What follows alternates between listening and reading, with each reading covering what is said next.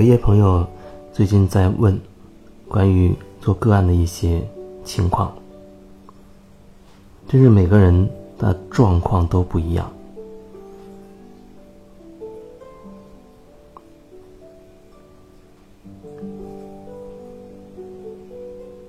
有一个朋友他跟我说，听了我很多音频的分享，然后呢，觉得自己有一些收获，也做了很多自我的反省，找到了自己问题的根源，但是呢，也一直在纠结着，到底要不要来找我来做咨询。他觉得自己主要就是懒，他觉得这个懒就是他的劣根性。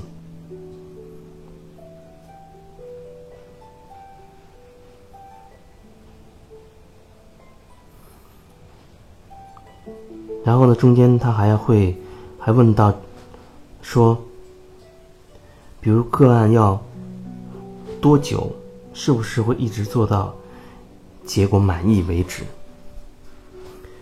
这个问题我真的没办法回答了。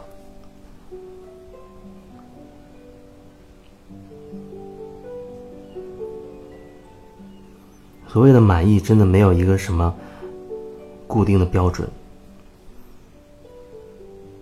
其实来找到我的人，都是带着自己的问题来的，他都觉得自己心中有困惑、有纠结，然后从这个点。开始，一点点的深入进去，到后来你会发现，基本上，基本上，我觉得到最后你会发现，你最开始切入的那个点，可能他只是把你引到我面前而已，然后你会更深的去看到。你内在的其他的一些状况，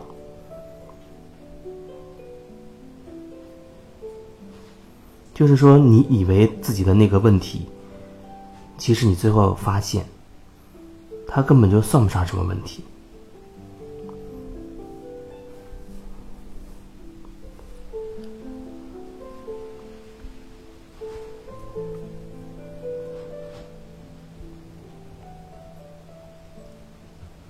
所以说，你说一直要做到结果满意，这我觉得没有办法回答，因为这种类型的个案呢，它不像是你打针吃药那个样子，好像一针下去，它会达到一个什么样的效果？即便是打针吃药，它也没办法给你有任何的保证。我觉得，从心理的角度，从能量的角度，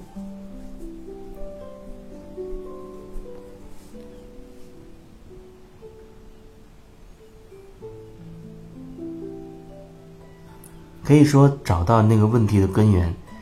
我觉得是比较容易的。只是找到那个根源之后，一点一点、一层一层的去。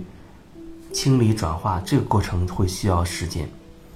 因为有时候人的内在的那种抗拒，还包括很多其他的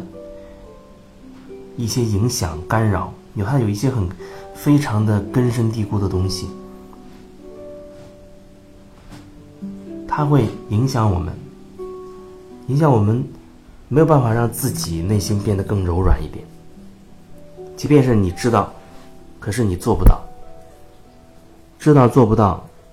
就好像你总是会嘴里面去讲一些，或者是是去引用一些人的道理一样，就你嘴里说的是别人的道理。那这个道理，只有当你自己能够亲自活出来的时候，那它才会成为你的，它才会真正成为你的。那个时候，你根本不需要把天天挂在嘴边了。因为你的行动，自然而然的就传递出这种信息。那别人在你身边，稍微感受一下，或者随便跟你去聊一些什么，他自己是会有感觉的，他自己一定有一会对你有所感觉。所以你是一个什么样状态，那就是什么样的状态，你没有办法去欺骗到别人，哪怕你嘴里讲的再天花乱坠，可是实际上去聊几句，不管聊什么内容，不管说那个内容是什么，对方都可以感受到你实际的那个真实的状况是什么。他骗不了人，真的是骗不了人。所以没有所谓的结果满意，因为那问题的背后很可能是另外一个东西，而且是非常有可能是另外一个东西，只是他以这种问题的形式让你找到我。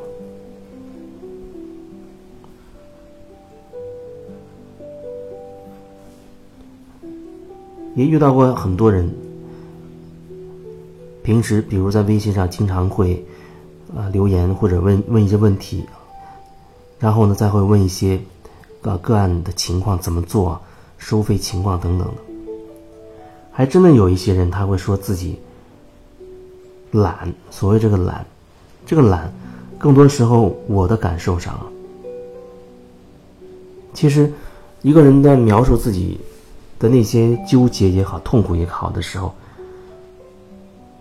在我感觉，他其实是非常享受那个过程的。表面上看啊，他会跟他的身边的好朋友说他多痛苦啊，比如说工作好累呀，啊，家庭的这个关系搞不好啊等等。但其实你仔细去留意、去观察，你会发现，往往。他对自己所经历的这，至少是其中的一些痛苦，他其实是很享受的，他是舍不得放下的，舍不得放下，因为只有他不断的去体验到这个痛苦，好像他才能够跟别人开口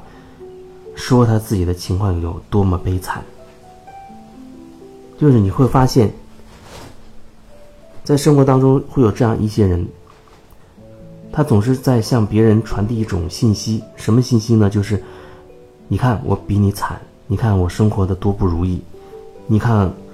我这个多痛苦等等的。所以真的是很有意思，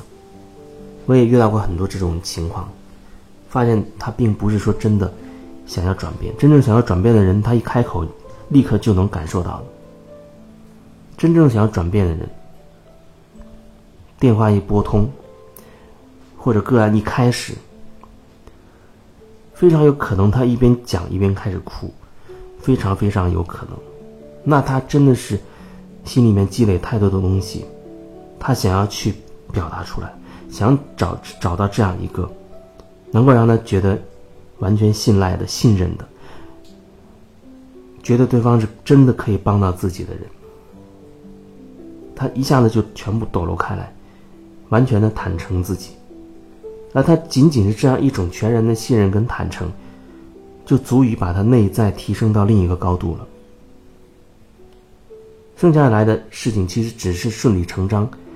水到渠成的事情。他把自己的很多事情这样表达出来、讲出来，有的时候，在一个个案当中，我记得有一次是当面做个案的那一次，还不是语音连线。对方讲了非常多的时间，比如三个小时，他至少要站到将近两个半小时的样子，看起来好像我这这也作为一个疗愈师的这样一个角色，好像什么都做不了，都不用做了，那就是一个旁听者那种感觉，但其实并不是这样。你要知道，你能找到这么一个完全愿意去感受你、理解你、同理你，他又不是站在很高端的一个角度去俯视你，而跟你非常的平等，你可以全然信任他，交托出去，完全的敞开。你能找到这样一个人，已经是人生中非常之难得的了，已经是非常的难得的了。对我自己来说也是这样，我也是在几次去上课上别的老师的课的时候，才有过那样一些经历，才有那一些那种感受。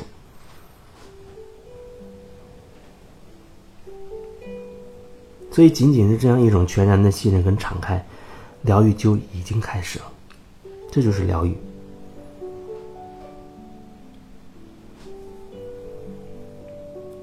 所以说懒得，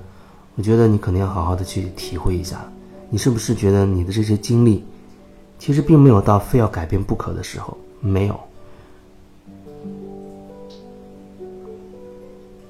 你并没有觉得自己。